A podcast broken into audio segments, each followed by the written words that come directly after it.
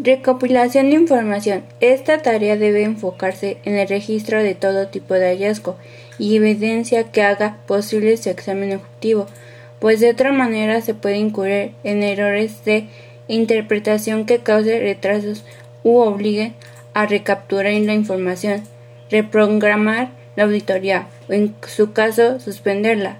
Asimismo, se debe aplicar un criterio de discriminación siempre basado en el objetivo de la auditoría y proceder continuamente a su revisión y evaluación para mantener una línea de acción uniforme.